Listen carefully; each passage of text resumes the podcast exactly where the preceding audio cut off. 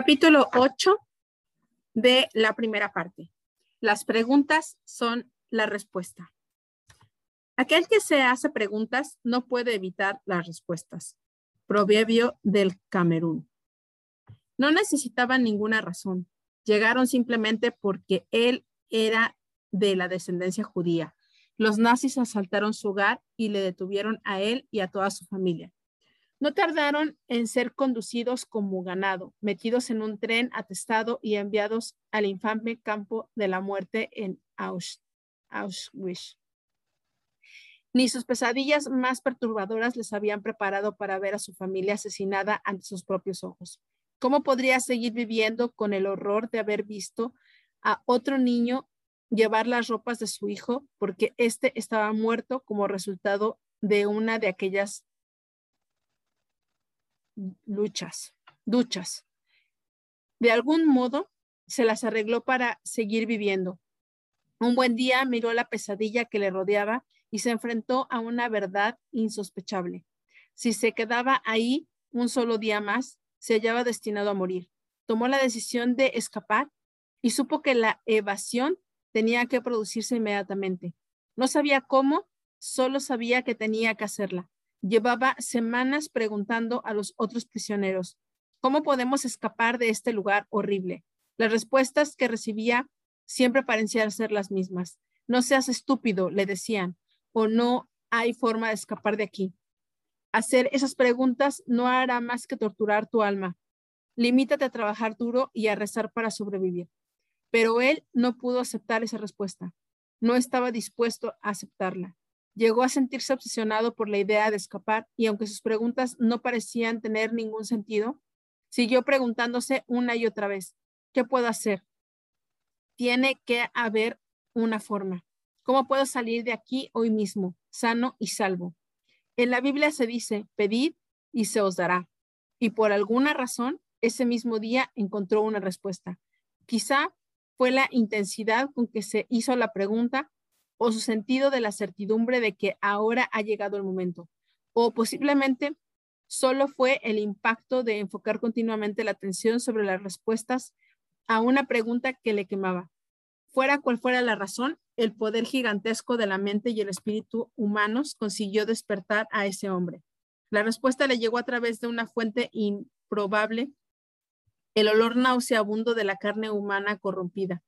Ahí, a solo unos pocos pasos de distancia de donde realizaba su trabajo, observó un enorme montón de cuerpos que habían sido amontonados en la caja de un camión, hombres, mujeres y niños que habían sido gaseados. Se les había quitado los e-, empastes de oro, todo aquello que poseían, cualquier joya y hasta las ropas. En su lugar de preguntarse, en lugar de preguntarse cómo pueden los nazis ser tan despreciables, tan destructivos, ¿Cómo puede Dios haber permitido algo tan maligno? ¿Por qué me ha hecho Dios esto? Stanislav Lek se hizo una pregunta diferente. Se preguntó, ¿cómo puedo utilizar esto para escapar? Y obtuvo instantáneamente la respuesta. Al acercarse el final del día y cuando el grupo de trabajo se disponía a regresar hacia los barrancones, Lex se ocultó detrás del camión, se quitó las ropas en un santemén y se metió desnudo entre el montón de cuerpos, sin que nadie le viera. Aparentó estar muerto y permaneció totalmente quieto, a pesar de que más tarde estuvo a punto de ser aplastado cuando el montón de cuerpos cayó sobre él. El olor fétido de la carne corrompida y los rígidos restos de los muertos le rodeaban por todas partes. Esperó y esperó, confinado en que nadie se diera cuenta de que había un cuerpo vivo en aquel montón de muertos confiando en que el camión emprendería su marcha tarde o temprano. Finalmente oyó el ruido del motor al ponerse en marcha. Sintió el estremecimiento de la caja del camión y en un momento experimentó un atismo de esperanza mientras yacía ahí, entre los muertos. Al cabo de un rato, el camión se detuvo y descargó su fantasmal cargamento de docenas de muertos y un hombre que aparentaba ser uno de ellos, dejándolo caer sobre una fosa gigantesca cubierta en el exterior del campo. Lake permaneció ahí durante horas hasta que cayó la noche. Cuando estuvo finalmente seguro de que no había nadie en sus alrededores, salió de entre la montaña de cadáveres, de la montaña de Carabes y recorrió desnudo 70 kilómetros hasta la libertad. ¿Cuál fue la diferencia entre Stanislav Lech y los muchos otros que permanecieron en los campos de concentración? Aunque desde luego hubo numerosos factores, una diferencia crítica fue que él se planteó una pregunta diferente. Se la hizo persistentemente con la expectativa de encontrar una respuesta y su cerebro halló una solución que le salvó la vida. Las preguntas que se hizo a sí mismo aquel día en Auschwitz le produjeron a tomar decisiones en una fracción de segundo, lo que condujo a acciones que impactaron su destino de forma muy magnífica. Pero antes de encontrar las respuestas tuvo que tomar decisiones y para emprender aquellas acciones tuvo que hacerse las preguntas correctas. A lo largo de este libro he aprendido, ha aprendido usted cómo las creencias afectan nuestras decisiones, acciones, la dirección de nuestras vidas y en consecuencia nuestro destino. Pero todas esas influencias no son más que productos de nuestros pensamientos, de la forma en que nuestro cerebro evalúa y crea significados a través de toda la vida. Así que, para llegar al fondo de cómo creamos nuestra realidad sobre una base cotidiana, necesitamos responder a la pregunta cómo pensamos. Nuestras preguntas determinan nuestros pensamientos. Un día me encontraba pensando en, en acontecimientos importantes que habían ocurrido en mi propia vida y en las vidas de las personas a las que había conocido a lo largo del camino. Me habían encontrado con mucha gente afortunada y desgraciada, con éxito y fracasada. Realmente deseaba saber qué había permitido a las personas de éxito lograr tantas cosas grandes mientras que otras personas con educación similar o incluso mejor desaparecían tragadas por las cataratas del Niágara. Así pues, me pregunté, ¿qué es lo que constituye la mayor diferencia en mi vida?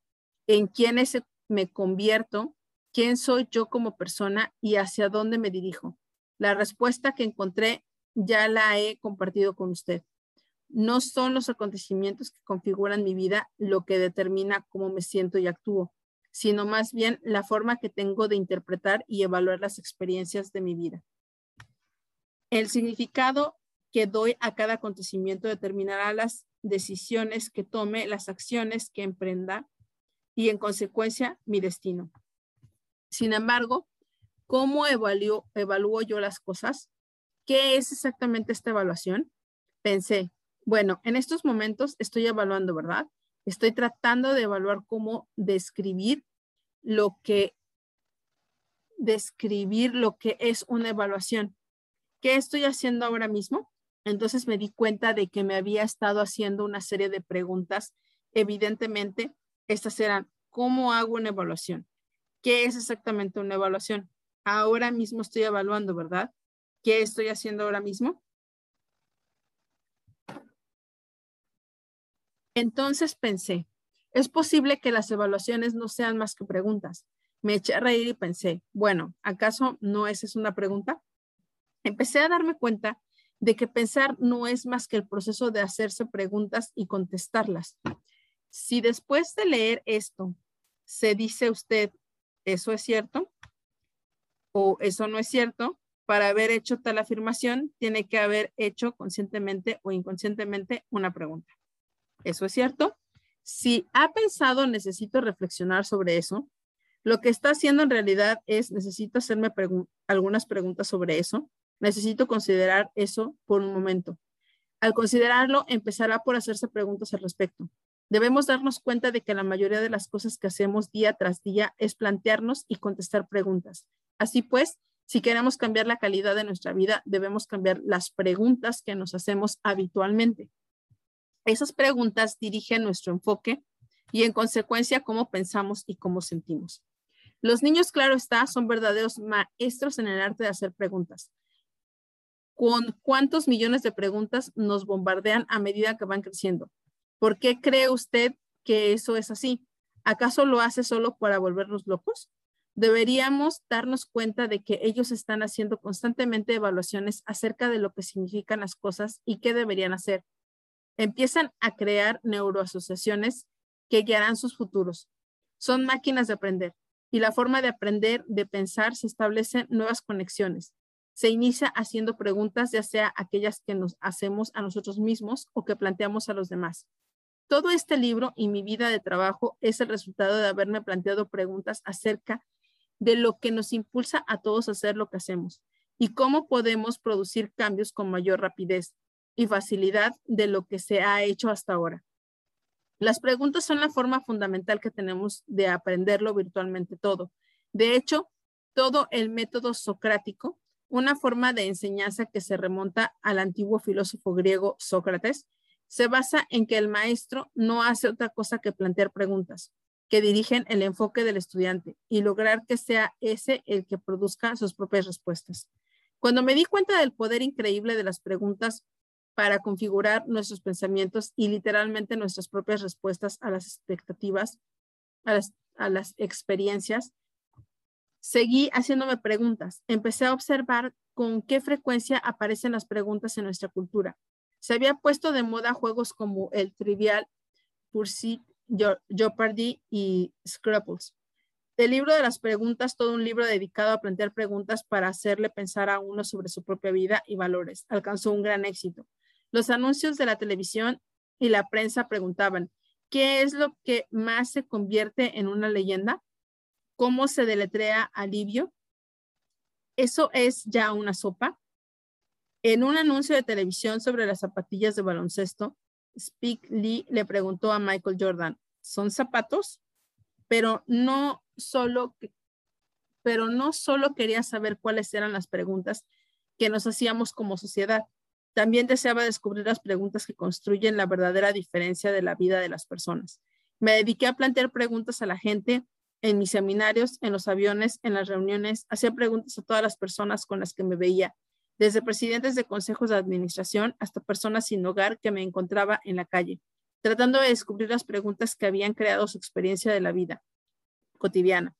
Me di cuenta así de que la diferencia fundamental entre la gente que parecía haber alcanzado el éxito en cualquier ámbito, en los que no, era lo que los primeros se habían hecho mejores preguntas y como resultado de ello habían obtenido mejores respuestas. Obtuvieron respuestas que les capacitaron para hacer exactamente lo que tenían que hacer en cualquier situación para producir los resultados que deseaban. La calidad de las preguntas crea una calidad de vida. Tiene que meterse esta idea en el cerebro, porque es tan importante como cualquier otra cosa que aprendan en este libro. Los negocios tienen éxito cuando aquellos que toman las decisiones que controlan su destino se hacen las preguntas correctas sobre los mercados, las estrategias y las cadenas de producción. Las relaciones florecen cuando las personas hacen las preguntas correctas sobre en qué ámbitos hay conflictos potenciales y cómo apoyarse los unos a los otros en lugar de desgastarse mutuamente. Los políticos ganan elecciones cuando las preguntas que plantean, ya sea explícita o implícitamente, les proporcionan las respuestas que funcionan para ellos mismos y para la comunidad. Cuando el automóvil se hallaba en sus inicios, cientos de personas se pusieron a fabricar a fabricarlos, pero Henry Ford se preguntó, ¿cómo puedo fabricarlos a gran escala?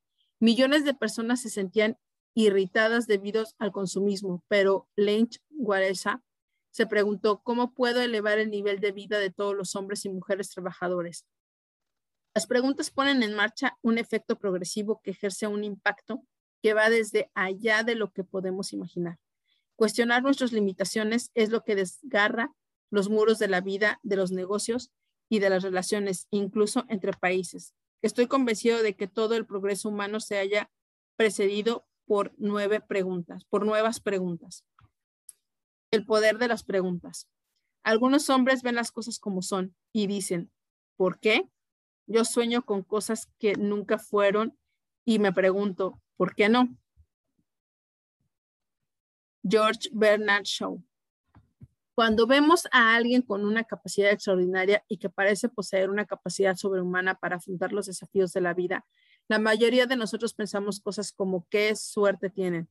Pensé, poseen tanto talento, tienen que haber nacido con ese, de ese modo pero en realidad el cerebro humano posee la capacidad para producir respuestas con mucho mayor rapidez que la computadora más inteligente que exista, incluso considerando la actual microtecnología de las computadoras para realizar cálculos en gigasegundos, mil millonésimas de un segundo. Se necesitarían dos edificios del tamaño de Wall Street Center para almacenar la capacidad de nuestro cerebro.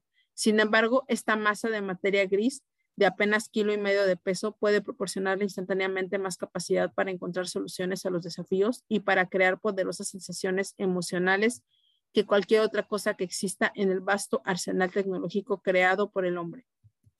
Del mismo modo que una computadora muestra una capacidad tremenda sin comprender cómo aprovechar y utilizar todo aquello que ha almacenado, la capacidad del cerebro no significa nada. Estoy seguro de que habrá conocido a alguien, quizá usted mismo, que ha comprado una nueva computadora y nunca la ha usado sencillamente porque no sabe cómo hacerlo. Si quiere tener acceso a los ficheros de valiosa información que contiene una computadora, tiene que comprender cómo aprovechar esa información, pidiéndola mediante las órdenes adecuadas. Del mismo modo, lo que nos permite obtener cualquier cosa de los propios bancos de datos es el poder de orden que tiene el hacer preguntas. Siempre ha siempre la hermosa respuesta que plantea una pregunta aún más hermosa. E, e, Estoy aquí para decirle que la diferencia entre las personas es la diferencia entre las preguntas que hacen de forma consciente. Algunas personas se sienten habitualmente deprimidas. ¿Por qué?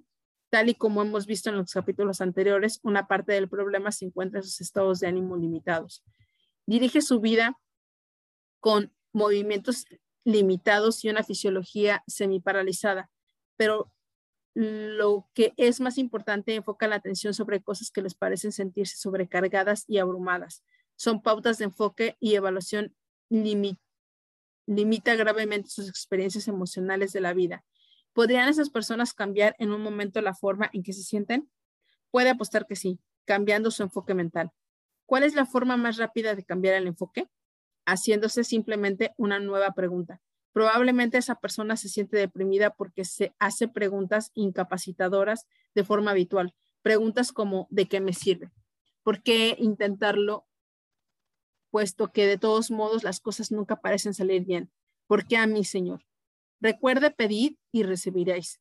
Si se plantea una pregunta terrible, recibirá una respuesta terrible. Su computadora mental está siempre preparada para servirle y sea cual fuera la pregunta que haga, seguramente le proporcionará una respuesta. Así que, pues, si pregunta por qué nunca he tenido éxito, se lo dirá, aunque la respuesta sea dura. Puede ofrecerle una respuesta como porque eres estúpido o bien porque de todos modos no te mereces que te haya que te vayan bien las cosas. ¿Cuál puede ser un buen ejemplo de preguntas brillantes? ¿Qué le parece mi buen amigo W. Mitchell? Si ha leído El Poder Sin Límite, conocerá su historia. ¿Cómo cree que logró sobrevivir después de tener quemadas las dos terceras partes de su cuerpo, a pesar de ello, sentirse bien sobre la vida?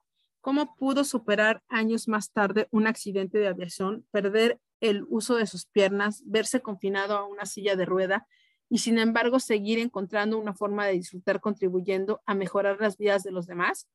Aprendió a controlar su enfoque haciéndose las preguntas adecuadas.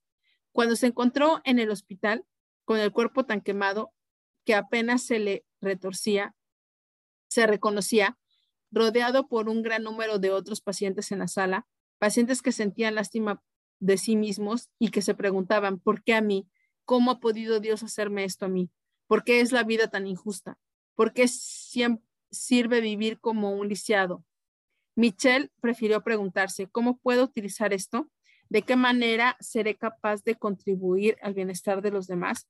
Estas preguntas son las que crean una diferencia en los destinos de cada cual. ¿Por qué yo?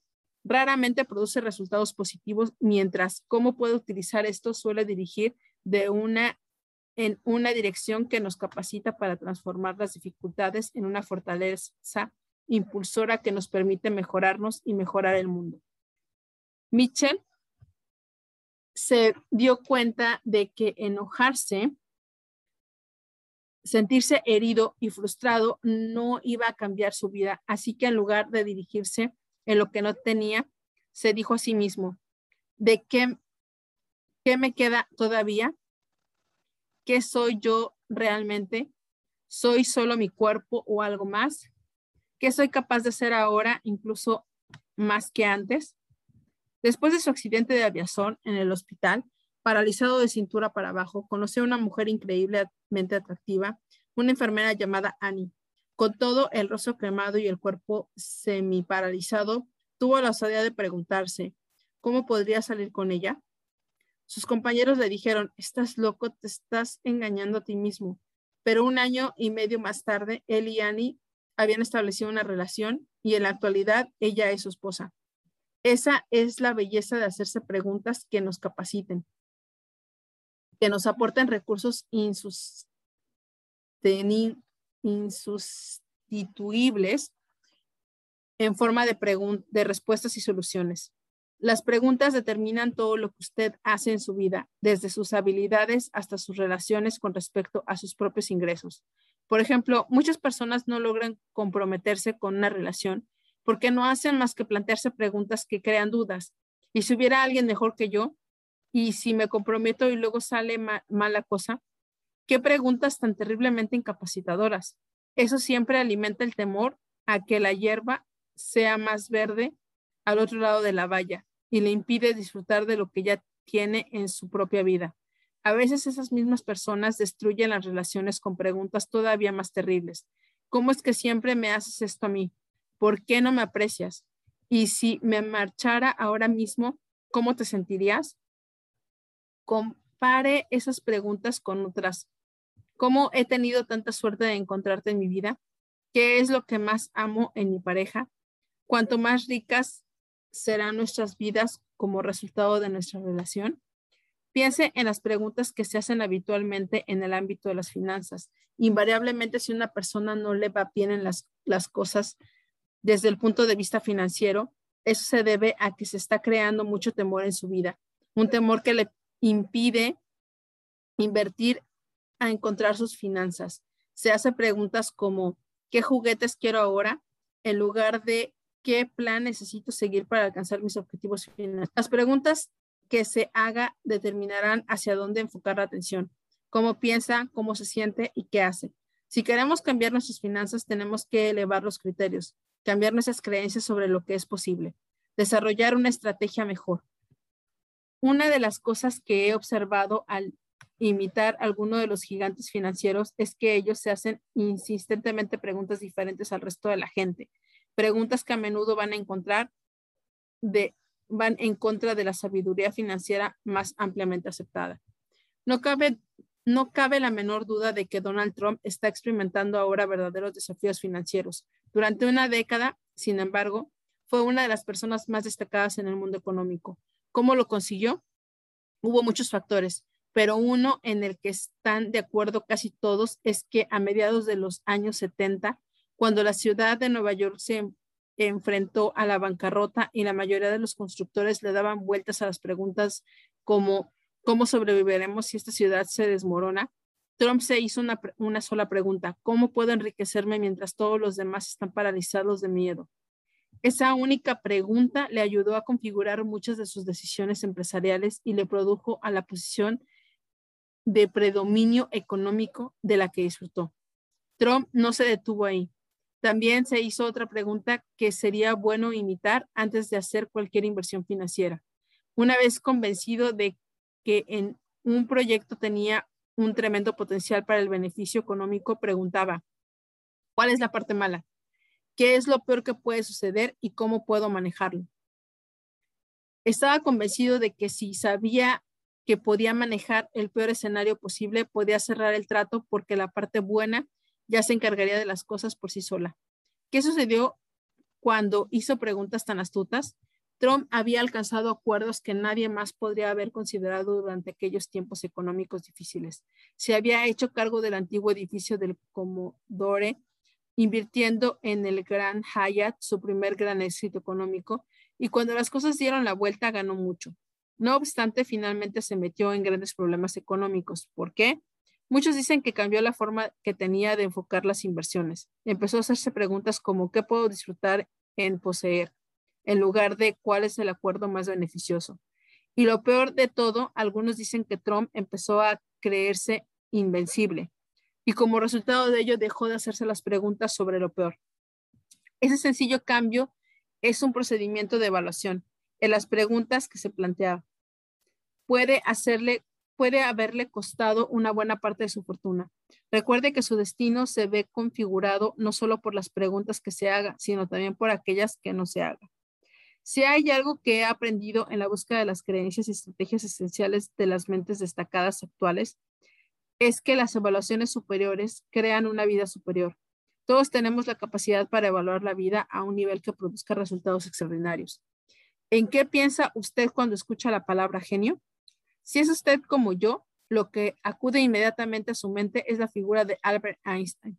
Pero, ¿cómo logró Einstein ir más allá de su fracasada educación en la escuela superior para entrar en el ámbito de los pensadores verdaderamente grandes?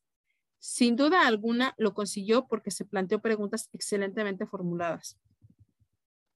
Cuando Einstein se hallaba explotando la idea de la relatividad del espacio y el tiempo, se preguntó, ¿es posible que las cosas que parecen simultáneas no lo sean en realidad? Por ejemplo, si se encuentra usted a varios kilómetros de distancia en una exposición sónica, la escucha en el momento exacto en el que esta ocurre es el espacio. Einstein conjeturó que no, que no, que cuando uno experimenta el suceso, este no está sucediendo en realidad, sino que más bien ocurrió unos momentos antes. En la vida cotidiana, razonó, el tiempo es relativo, dependiendo de qué ocupe uno su mente. En cierta ocasión, Einstein dijo, cuando un hombre está sentado en compañía de una mujer bonita durante una hora, ese periodo de tiempo le parece como un minuto. Pero si se le deja sentado sobre una estufa caliente durante un minuto, ese tiempo le parecerá más que una hora. Eso es la relatividad. Siguió conjeturando en el ámbito de la física y, y creyendo que la velocidad de la luz era fija se encontraba haciendo la pregunta, ¿y si se pusiera una luz a bordo de un cohete, se incrementaría entonces su velocidad? En el proceso de contestarse esas preguntas fascinantes y otras similares, Einstein postuló su fabulosa teoría de la relatividad. Lo importante es no dejar de interrogarse. La curiosidad tiene su propia razón de existir. Uno no puede evadir sentirse pasmado cuando se contemplan los misterios de la eternidad, de la vida, de la maravillosa estructura de la realidad. Es suficiente con que uno trate de aprender un poco de este misterio cada día. No pierda nunca una, una santa curiosidad. Albert Einstein. Las poderosas distinciones que estableció Einstein fueron el resultado de una serie de preguntas. ¿Fueron sencillas? Sí, fueron poderosas, absolutamente. ¿Qué poder está usted en condiciones de liberar haciéndose unas preguntas igualmente sencillas pero poderosas? No cabe la menor duda de que las preguntas son una herramienta mágica que permite el genio que llevamos en nuestras mentes cumplir nuestros deseos. Son como el despertador de nuestras capacidades gigantescas.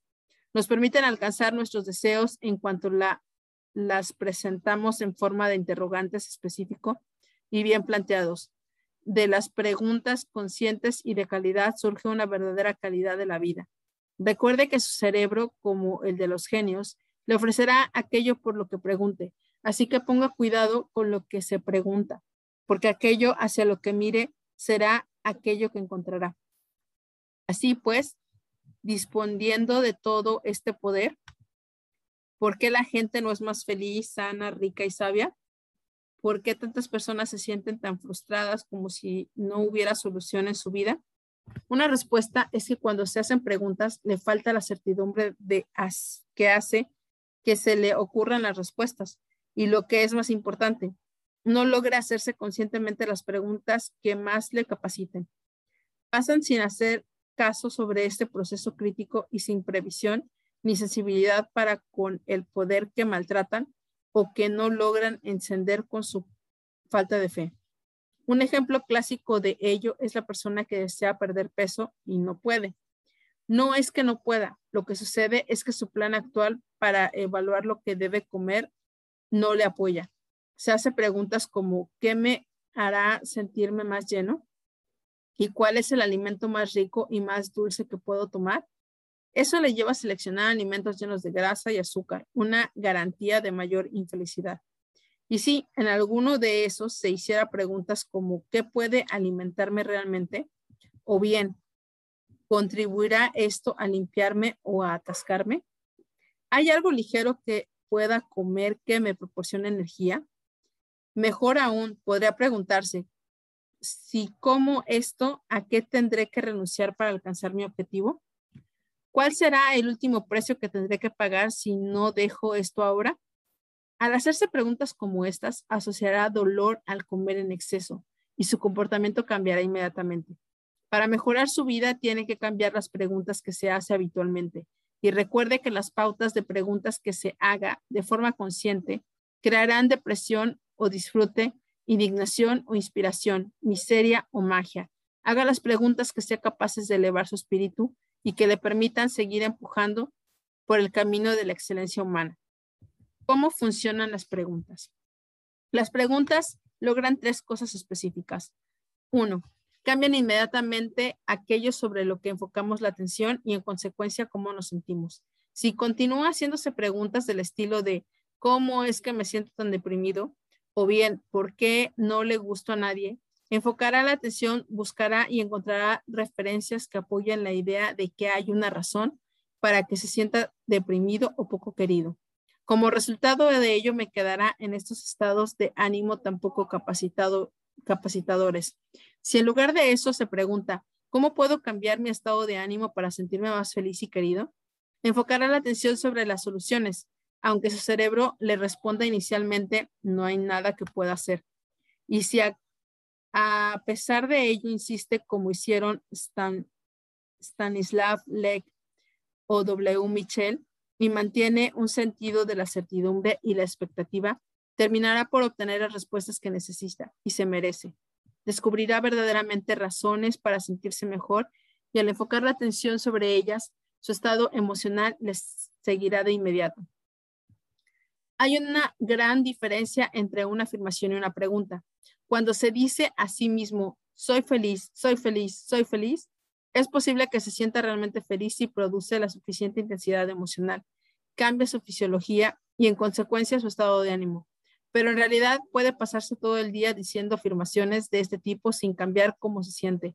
Lo que le ayudará a cambiar realmente es preguntarse, ¿de qué me siento feliz ahora?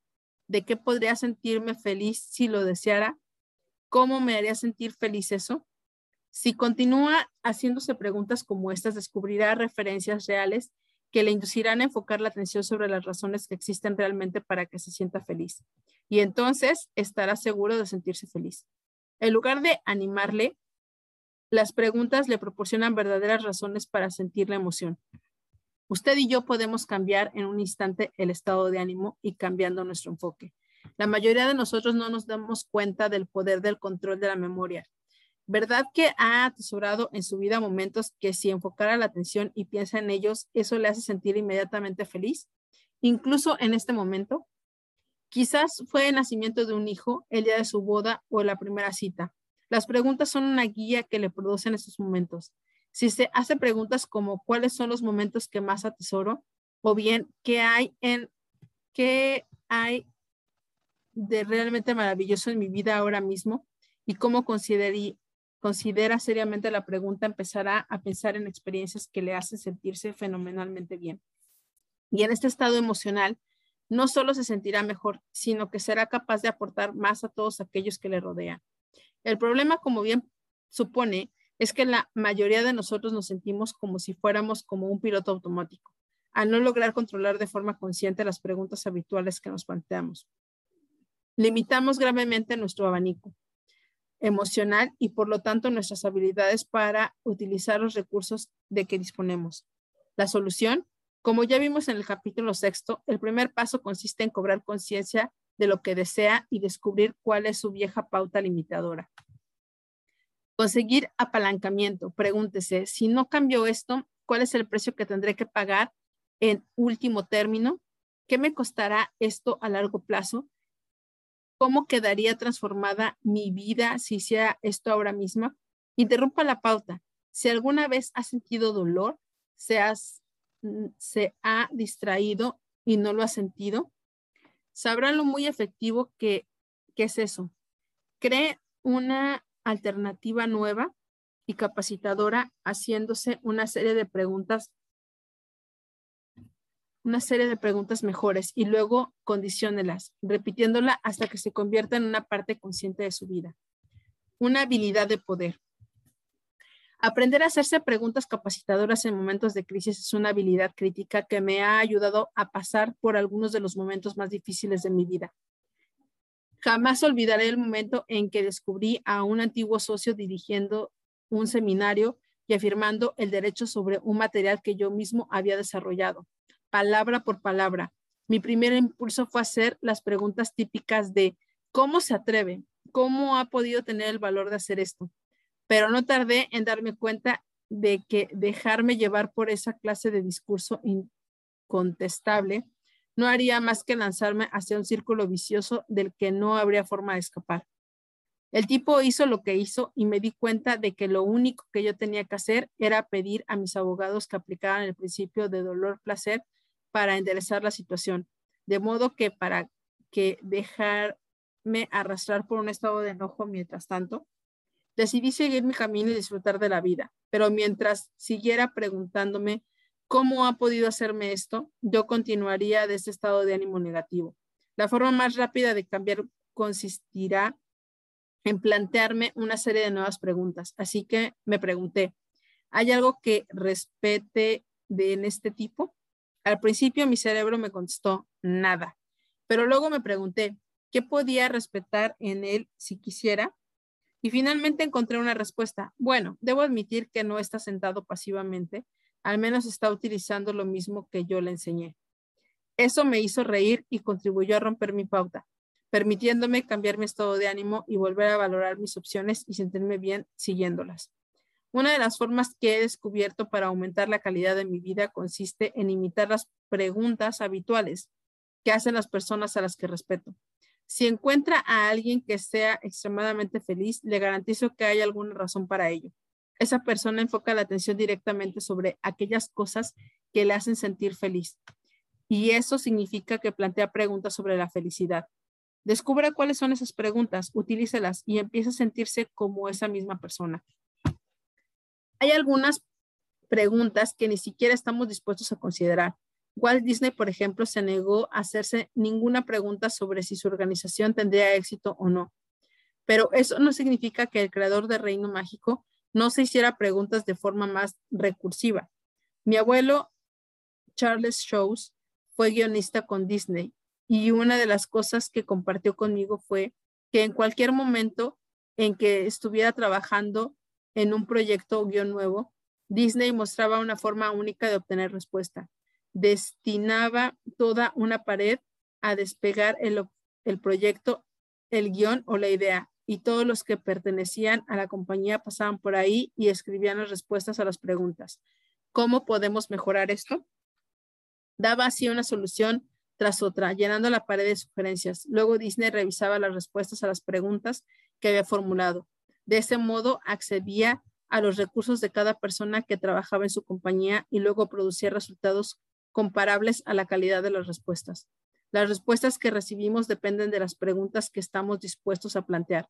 Por ejemplo, si se siente realmente enojado y alguien dice, ¿qué hay de grande en esto? Es posible que no esté dispuesto a responder, pero si valora mucho el aprendizaje, puede que esté dispuesto a responder sus propias preguntas. ¿Qué puedo aprender de esta situación? ¿Cómo puedo utilizar esta situación? Su deseo por, por encontrar nuevas distinciones le impulsará a tomarse el tiempo para responder a sus propias preguntas y al hacerlo así, cambiarán su enfoque, su estado de ánimo y los resultados que esté obteniendo. Hágase ahora mismo preguntas, algunas preguntas que le aporten poder. ¿De qué se siente realmente feliz en su vida ahora mismo? ¿Qué hay realmente grande en su vida hoy? ¿Qué se siente verdaderamente agradecido? Tómese un momento para pensar en las respuestas y observe lo bien que se siente al saber que posee razones legítimas para sentirse estupendamente ahora mismo. Dos, las preguntas cambian aquello que suprimimos. Los seres humanos somos maravillosas criaturas poseedoras. A todos nos suceden millones de cosas a nuestro alrededor. sobre las que podríamos enfocar la atención ahora mismo, desde el flujo de la sangre por nuestras orejas hasta la brisa que puede estar acariciando los brazos. No obstante, solo podemos enfocar la atención conscientemente sobre un pequeño número de cosas al mismo tiempo. Inconscientemente la mente puede hacer todo tipo de cosas, pero una vez conscientes nos vemos limitados por el número sobre las que podemos enfocar la atención de forma simultánea. Así pues, el cerebro se pasa una buena parte de su tiempo tratando de dar prioridad a lo que debe prestar atención y lo que es más importante a lo que no presta atención alguna o incluso suprime. Si se siente realmente triste, solo hay una razón, es porque suprime todas las razones por las que podría sentirse bien. Y si se siente bien, es porque suprime todas las cosas, todas las malas, todas las cosas malas en que las podría fijar su atención. Así que cuando se hace una pregunta a alguien, cambia aquello sobre lo que esa persona enfoca la atención y lo que está suprimiendo. Si alguien le pregunta, ¿se siente tan frustrado como yo con este proyecto? Aunque no se sienta frustrado antes, puede empezar a enfocar la atención sobre lo que previamente había suprimido y empezar a sentirse también mal. Si alguien le pregunta, ¿qué hay de realmente horrible en su vida? Puede sentirse impulsado a contestar al margen de lo, de lo ridícula que sea esa pregunta. Si no la contesta conscientemente, la pregunta puede permanecer inconscientemente en su mente. A la inversa, si le preguntan, ¿qué hay de realmente grande en su vida? Y mantiene usted el enfoque sobre la respuesta, puede empezar a sentirse inmediatamente bien. Si alguien dice, ¿sabes que este proyecto es realmente grande? ¿Has pensado alguna vez en el impacto que vamos a tener gracias a lo que vamos a lo que hemos creado aquí? Puede sentirse inspirado por un proyecto que antes parecía muy trabajoso. Las preguntas son como el láser de la conciencia humana. Concentran su enfoque y determinan lo que sentimos y hacemos. Deténgase un momento, échele un vistazo a la estancia donde se encuentra y pregunte, ¿hay en esta habitación algo que sea marrón? Mira a su alrededor y lo ve. Marrón, marrón. Ahora observe esta página bloqueando su visión periférica. Piense en todo aquello que sea verde. Si se concentra en una habitación que conoce bien, probablemente lo hará con facilidad. Pero si está en una habitación extraña, es muy probable que recuerde más cosas marrones que verdes. Ahora mire a su alrededor y observe lo que sea verde. Verde, verde, verde. ¿Observa usted más verde esta vez? Si se encuentra en un ambiente que no le es familiar, estoy seguro de que la respuesta será afirmativa. ¿Qué nos enseña esto? Pues que aquello hacia lo que miramos, eso es lo que encontramos. Así pues, si se siente enojado, una de las mejores cosas que puede hacer es preguntarse, ¿cómo puedo aprender de este problema para que no vuelva a sucederme?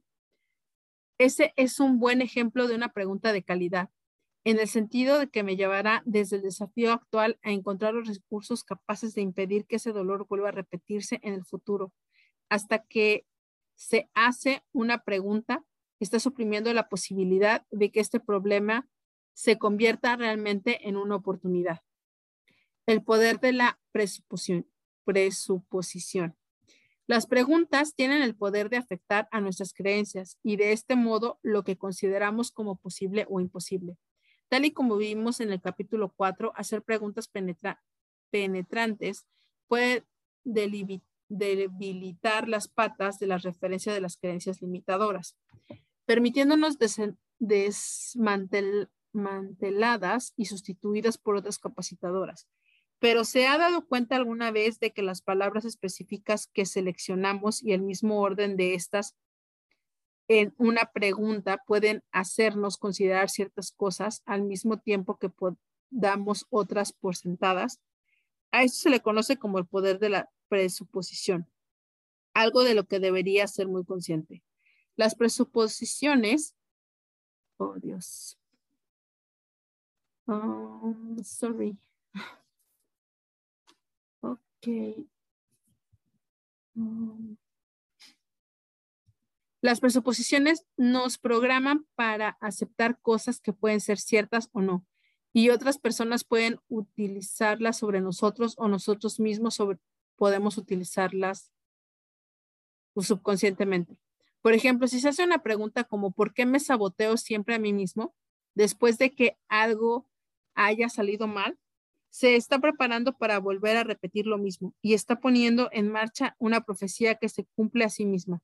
¿Por qué? Pues porque como ya hemos dicho, su cerebro le aportará obedientemente las respuestas a cualquier cosa que le pregunte. Habrá dado por sentado que se sabotea porque enfoca la atención sobre por qué hace tal cosa en lugar de plantearse si lo ha hecho en realidad.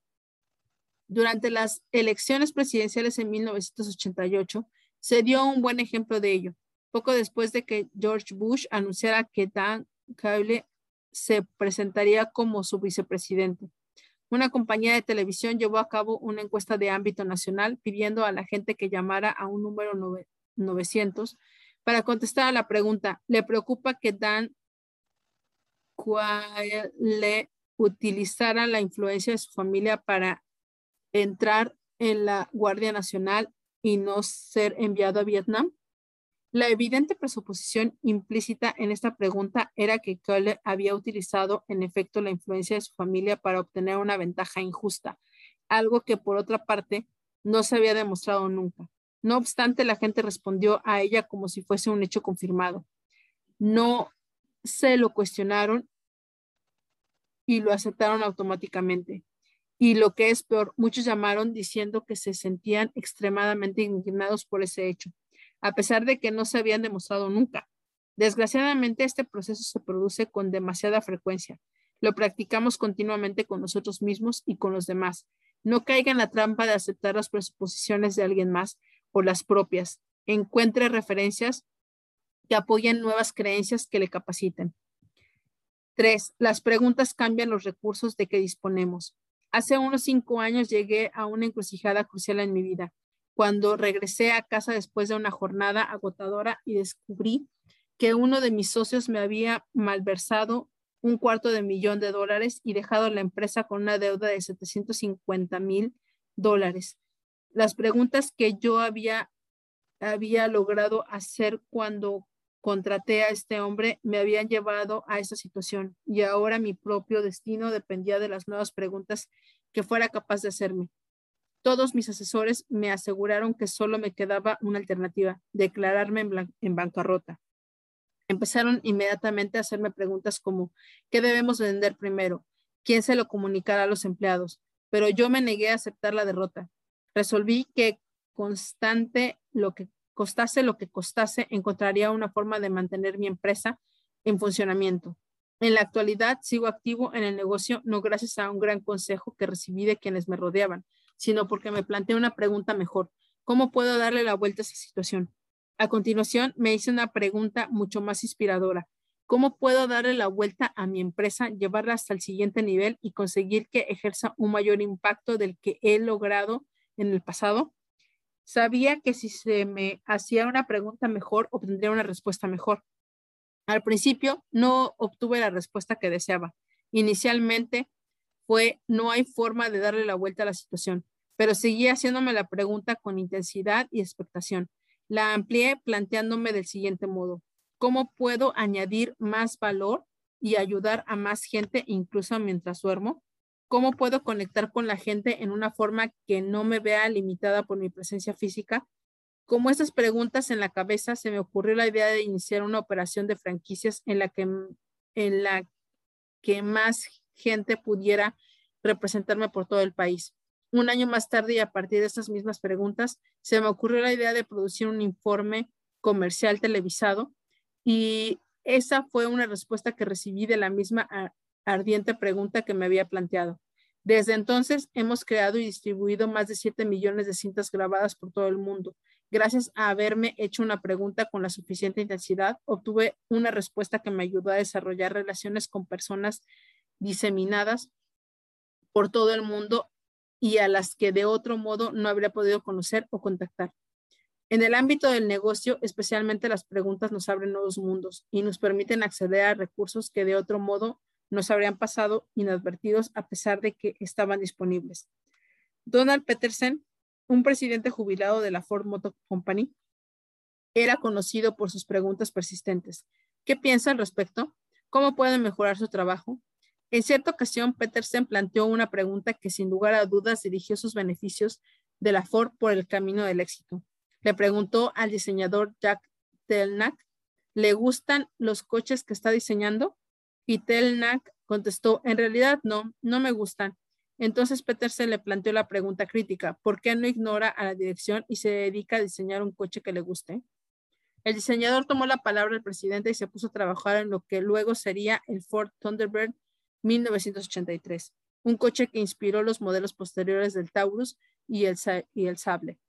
En 1987, bajo la dirección de Petersen, maestro en el arte de hacer preguntas, la Ford ya había superado a la General Motors en márgenes de beneficios y en la actualidad el Taurus se considera uno de los mejores coches que se han fabricado. Donald Petersen es un gran ejemplo de alguien que utilizó realmente el poder increíble de las preguntas. Gracias a una de ellas cambió por completo el destino de Ford Motor Company. Usted y yo tenemos ese mismo poder a nuestra disposición en cada momento del día. Las preguntas que nos hacemos en cualquier momento pueden configurar nuestra percepción de quiénes somos, de qué somos capaces y qué estamos dispuestos a hacer para alcanzar nuestros sueños. Aprender a controlar conscientemente las preguntas que nos hacemos nos condicionará mucho más lejos que ninguna otra cosa en el proceso de alcanzar nuestro destino. A menudo nuestros recursos solo se ven limitados por las preguntas que nos debemos hacer. Una cosa importante a recordar es que nuestras creencias afectan a las preguntas. Muchas personas jamás se habían preguntado, ¿cómo puedo darle la vuelta a la situación? Sencillamente porque todos los que les rodean les habrían dicho que era imposible. Les habrían parecido una pérdida de tiempo y energía. Ten cuidado de no hacerse preguntas limitadas, ya que en tal caso encontrará respuestas limitadas. Lo único que limita las preguntas que se hace es su creencia acerca de lo que es posible. Una creencia especial que ha configurado mi destino personal y profesional es que si continúo haciéndome cualquier pregunta, terminaré por encontrar una respuesta. Lo único que necesitaba, necesitamos hacer es crear una pregunta mejor para obtener así una respuesta mejor. Una de las metáforas que suelo utilizar es que la vida es como un juego de riesgo. Todas las respuestas están ahí y lo único que tenemos que hacer es plantear las preguntas para ganar. Preguntas que solucionan problemas. La clave, pues, consiste en desarrollar una pauta de preguntas bien consolidadas que nos den más poder. Usted y yo sabemos que siempre habrá momentos en que nos encontremos con eso que solemos llamar problemas, los obstáculos al progreso personal y profesional. Toda persona tiene que enfrentarse con esos regalos especiales, sin que importe la fase de la vida que hayan alcanzado. La cuestión no es si va a tener problemas, sino cómo va a enfrentarse a ellos cuando aparezcan. Todos necesitamos una forma sistemática de afrontar los desafíos. Así pues, al darme cuenta del poder de las preguntas para cambiar inmediatamente mi estado de ánimo y permitirme el acceso a recursos y soluciones, empecé a entrevistar a personas y a preguntarles cómo lograban salir de los problemas. Descubrí que hay ciertas preguntas que parecen totalmente necesarias, He aquí una lista de cinco preguntas que utilizo para afrontar cualquier tipo de problema que surja y le aseguro que están que estas han cambiado absolutamente la calidad de mi vida. Si elige utilizarlas también, harán lo mismo por usted. Las preguntas que solucionan problemas. ¿Qué hay de grande en este problema? ¿Qué hay que no sea perfecto todavía? ¿Qué estoy dispuesto a hacer para lograr que sea como yo quiero? ¿Qué estoy dispuesto a no seguir haciendo para lograr que sea como yo quiero? ¿Cómo puedo disfrutar del proceso mientras hago lo necesario para lograr que sea como yo quiero? Nunca olvidaré una de las primeras veces que utilicé estas preguntas para cambiar mi estado de ánimo. Fue después de haber tenido que viajar durante casi 100 días de cada 100, 120. Me sentía extremadamente agotado. Encontré un montón de notas urgentes que tenían que responder a los ejecutivos de varias de mis empresas y una lista de más de 100 llamadas telefónicas que tenía que hacer personalmente. No se trataba de llamadas de personas que desearan visitarme, sino de llamadas importantes a algunos de mis más íntimos amigos asociados en los negocios y miembros de la familia. Me sentí perdido en ese preciso momento. Empecé a plantearme algunas preguntas increíblemente incapacitadoras. ¿Cómo es que no dispongo de tiempo? ¿Por qué no me dejan solo? ¿Es que no comprenden que no soy una máquina? ¿Por qué no puedo disfrutar nunca de unas vacaciones? Ya se puede imaginar la clase de estado emocional en que me encontraba para entonces. Afortunadamente, en medio de esa situación, me detuve, rompí esa pauta y me di cuenta de que enojarme no iba a facilitar las cosas. Antes, al contrario, las empeoraría. Mi estado de ánimo me indicaba, me inducía a hacerme preguntas terribles. Tenía que cambiar haciéndome preguntas mejores. Volvía la atención hacia mi lista de preguntas capaces de solucionar problemas y empecé a repasarlo. Uno, ¿qué hay de grande en ese problema? Mi primera respuesta, como en tantas otras ocasiones, fue absolutamente nada.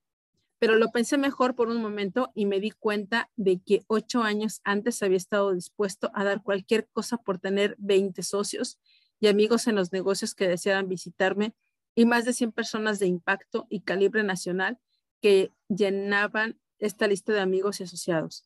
Al darme cuenta de ello, me reí de mí mismo, rompí mi pauta y empecé a sentirme agradecido por el hecho de que hubiera tanta gente a quien respeto y amo deseando compartir mi tiempo conmigo, su tiempo conmigo. Dos, ¿qué hay que no sea perfecto todavía? Evidentemente mi programa de trabajo necesitaba algo más que una pequeña corrección. Me sentía como si no dispusiera de tiempo para mí mismo y como si mi vida estuviera desequilibrada. Observé la presuposición implícita de esta pregunta. ¿Qué hay que no sea perfecto todavía? Eso implica claramente que las cosas eran perfectas en algún momento. Esa pregunta no solo se ofrece nuevas respuestas, sino que al mismo tiempo le alienta. ¿Qué estoy dispuesto a hacer para lograr que sea como yo quiero? Decidí que estaba dispuesto a organizar mi vida y mi programa, a hacerlos más equilibrados, a tomar el control y aprender a decir no a ciertas cosas. También me di cuenta de que necesitaba contratar a otro ejecutivo para una de mis empresas, alguien que pudiera asumir una parte de mi trabajo. Eso me proporcionaría más tiempo para quedarme en casa junto a mi familia. Cuatro, ¿qué estoy dispuesto a no seguir haciendo para lograr lo que sea como yo quiero? Sabía que no podía seguir quejándome y gimiendo como lo injusto de la situación, ni seguir sintiéndome utilizado cuando en realidad la gente trataba de apoyarme. Cinco, ¿cómo puedo disfrutar el proceso mientras hago lo necesario para lograr que sea como yo quiero? Al hacerme esta última y quizá más importante pregunta, traté de buscar una forma de que fuera divertido. ¿Cómo puedo disfrutar haciendo 100 llamadas telefónicas? Ahí sentado en mi despacho no lograba sacar nada de mis jugos emocionales y mentales. Entonces se me ocurrió una idea. Hacía por lo menos seis meses que no me metía en mi jacuzzi. Me puse rápidamente el bañador, tomé la computadora y el teléfono portátil y me dirigí hacia donde tenía instalado el jacuzzi. Una vez ahí, empecé a hacer las llamadas. Llamé a algunos de mis asociados en Nueva York y bromeé con ellos. ¿Hace realmente tanto frío? Mm, pues aquí en California también están las cosas muy duras, ¿sabes? Te llamo desde mi jacuzzi. Todos nos divertimos con esa clase de cosas y me las arreglé de ese modo para convertir el asunto en un juego. Pero cuando llegué al final de la lista tenía el cuerpo tan arrugado que parecía un viejo de 400 años. Ese jacuzzi estuvo siempre en el patio de atrás de la casa, pero tuve que hacerme la pregunta correcta para descubrir que constituía un recurso para mí. Si por lo general se tienen presentes estas cinco preguntas se dispone de una pauta sobre cómo afrontar los problemas y eso cambiará instantáneamente su enfoque y le permitirá acceder a los recursos que necesita. El que no pueda preguntar no puede vivir. Proverbio antiguo. Cada mañana al despertarnos nos hacemos las mismas preguntas. ¿Cómo se apaga la alarma del despertador? ¿Qué pregunta se hace? Suele ser como, ¿es que tengo que levantarme ahora? ¿Por qué no hay más horas en el día? Y si dormita un rato más, ¿y qué sigue preguntándose mientras se ducha? ¿Por qué tengo que ir a trabajar? ¿Cómo va a ser hoy de mal el tráfico? ¿Qué clase de asuntos me van a caer encima hoy? Y si cada día empezara a hacerse conscientemente una serie de preguntas capaces de situarle en el estado mental correcto para recordar lo agradecido, lo feliz y lo excitado que se siente, ¿Qué clase de día cree que tendría empezando la jornada con los estados emocionales más positivos que pudiera encontrar? Evidentemente eso afectaría a su forma de sentir en todos los ámbitos. Al darme cuenta de eso, decidí que necesitaba aplicar un ritual de éxito.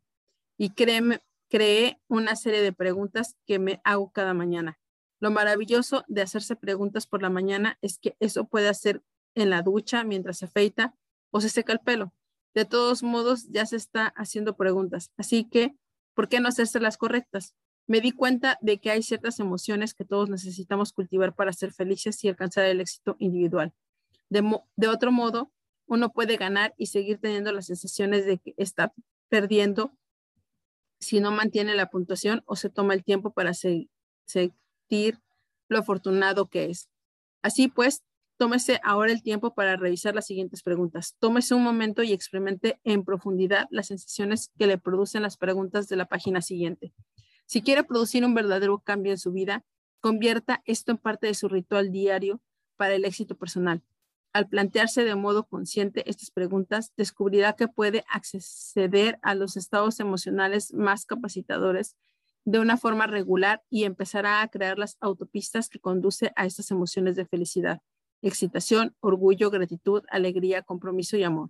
Al cabo de poco tiempo descubrirá que en cuanto abre los ojos, esas preguntas se disparan automáticamente por simple hábito y ya estará entrenando para hacerse la clase de preguntas que aumentarán su poder para experimentar una mayor riqueza en la vida.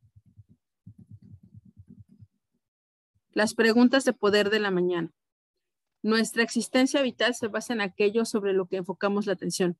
Las siguientes preguntas han sido concebidas para inducirle a experimentar más felicidad, excitación, orgullo, gratitud, alegría, compromiso y amor cada día de su vida. Recuerde que las preguntas de calidad crean una calidad de vida.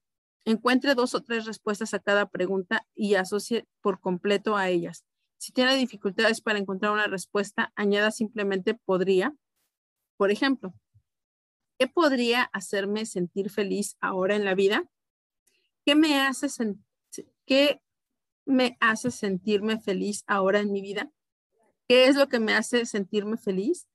¿Cómo hace que me sienta, qué me hace sentirme estimulado ahora en la vida, qué es lo que me hace sentirme estimulado, cómo hace que me sienta, de qué me siento orgulloso en la vida ahora, qué es lo que me hace sentir orgulloso y cómo hace que me sienta, de qué me siento agradecido en la vida ahora, qué es lo que me hace sentir agradecido, cómo me hace que me sienta, de qué estoy disfrutando más en la vida ahora, qué es lo que me hace disfrutar más ¿Qué hace que me sienta? ¿Cómo hace que me sienta? ¿Con qué estoy comprometido en mi vida ahora? ¿Qué es lo que me hace comprometerme? ¿Qué hace, cómo hace que me sienta? ¿A quién amo? ¿Quién me ama? ¿Qué es lo que me hace amar? ¿Cómo hace que me sienta? Las preguntas de poder de la noche. A veces por la noche me hago las preguntas de la mañana y en ocasiones añado tres preguntas, las siguientes. ¿Qué he dado de mí hoy?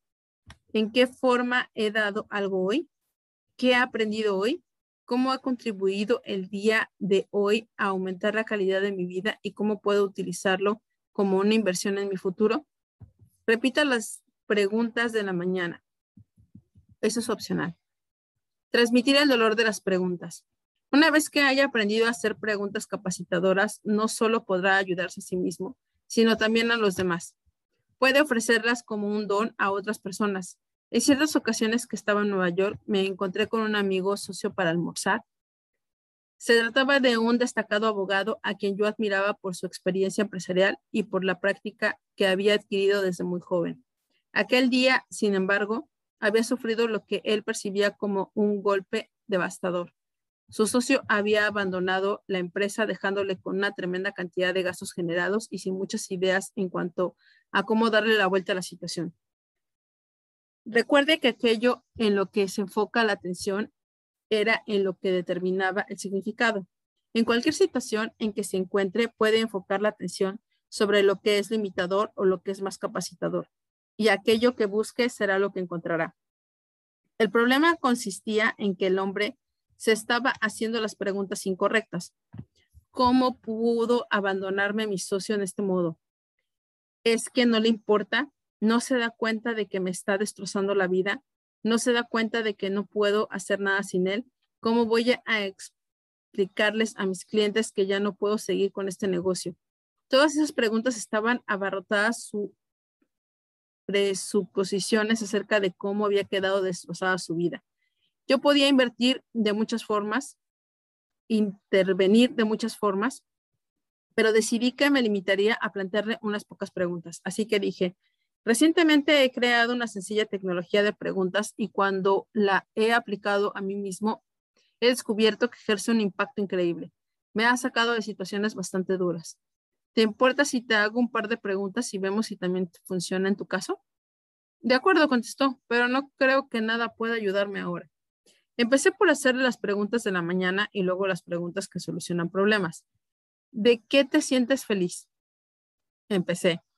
Sé que eso puede parecerte estúpido y ridículo, pero ¿de qué te sientes realmente feliz? De nada, fue su primera respuesta. ¿De qué podrías sentirte feliz ahora si quisieras? Seguí preguntando. Me siento realmente feliz por mi esposa, contestó, porque la veo muy bien porque le va muy bien las cosas y nuestra relación es muy íntima. ¿Y cómo te sientes cuando piensas en esa intimidad con ella? Eso es para mí uno de los regalos más increíbles de mi vida, contestó. Es una mujer muy especial, ¿verdad? Inmediatamente empezó a enfocar la atención sobre ella y a sentirse fenomenal. ¿Podría usted decir que yo me limitaba a distraerle? Pero no, le estaba ayudando a entrar a un estado de ánimo mejor en el que uno siempre se le ocurren cosas más positivas para afrontar los desafíos. Primero tuve que romper la pauta y situarle en un ambiente emocional positivo. Le pregunté de qué más te sentías, se sentía feliz. Empezó a hablar de cómo debería sentirse feliz por haber ayudado a un escritor a cerrar un trato para la publicación de su primer libro y el autor se sentía encantado. Me dijo que debería sentirse orgulloso por ello pero que no se sentía así. Así pues le pregunté, si te sintieras orgulloso, ¿cómo te sentirías? Empezó a pensar en lo maravilloso que sería eso y su estado de ánimo cambió inmediatamente. Después le pregunté, ¿de qué te sientes orgulloso? Me siento realmente orgulloso de mis hijos, contestó. Son personas muy especiales, no solo tienen éxito en los negocios, sino que preocupan realmente por los demás. Me siento orgulloso de ello en lo que se han convertido como hombres y mujeres y por el hecho de que sean mis hijos. Forman parte de mi legado. ¿Cómo te hace sentir el hecho de saber que has ejercido ese impacto? Le pregunté. De repente, el hombre que momentos antes se hallaba convencido de que su vida estaba acabada, volvió a renacer. Le pregunté de qué se sentía realmente agradecido. Me contestó que de haber conseguido pasar por los momentos duros cuando era un abogado joven y trabajador que se esforzaba por salir adelante, de haber construido su carrera desde abajo y de haber vivido el sueño americano. Luego le pregunté, ¿de qué te sientes realmente excitado?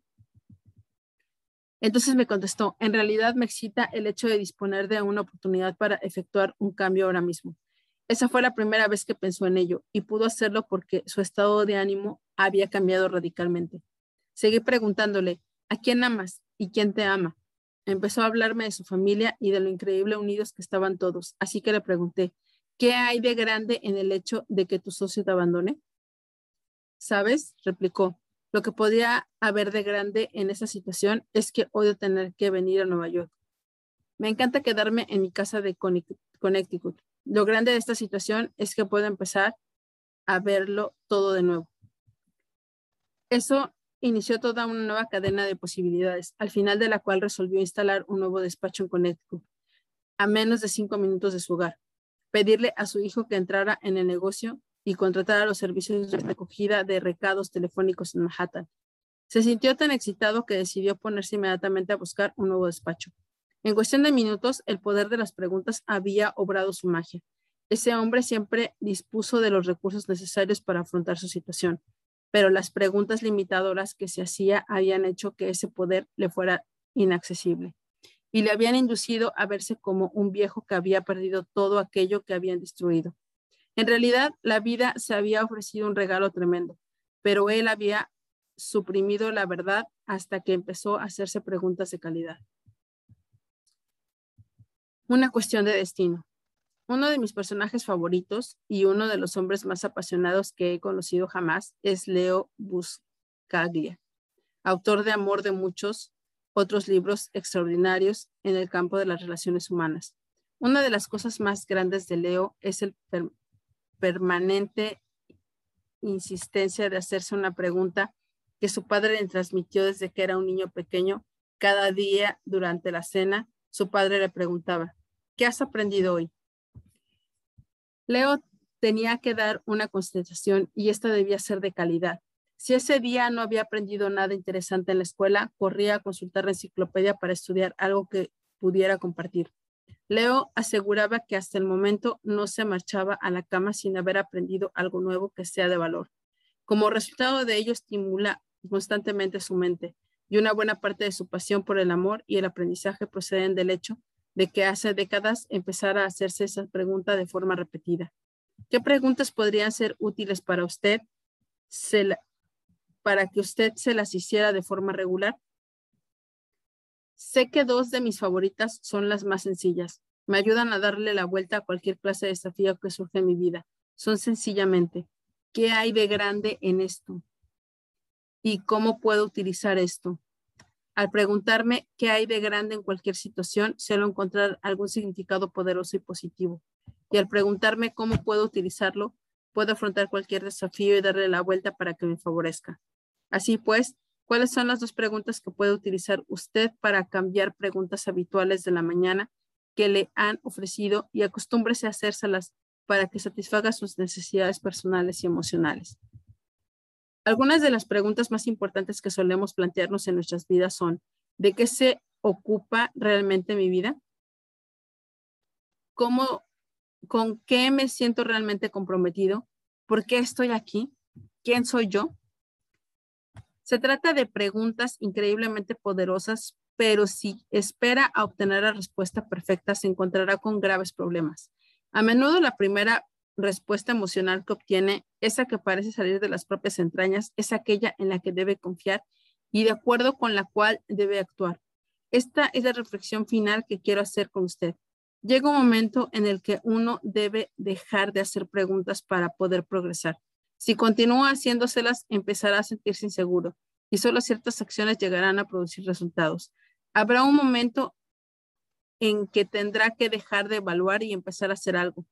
¿Cómo?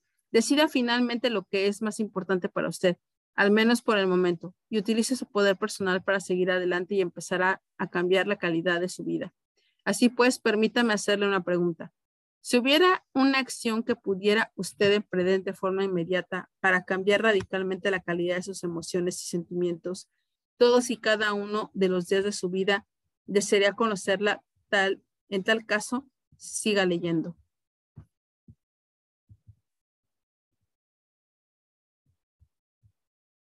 Capítulo 9. El vocabulario para el éxito definitivo.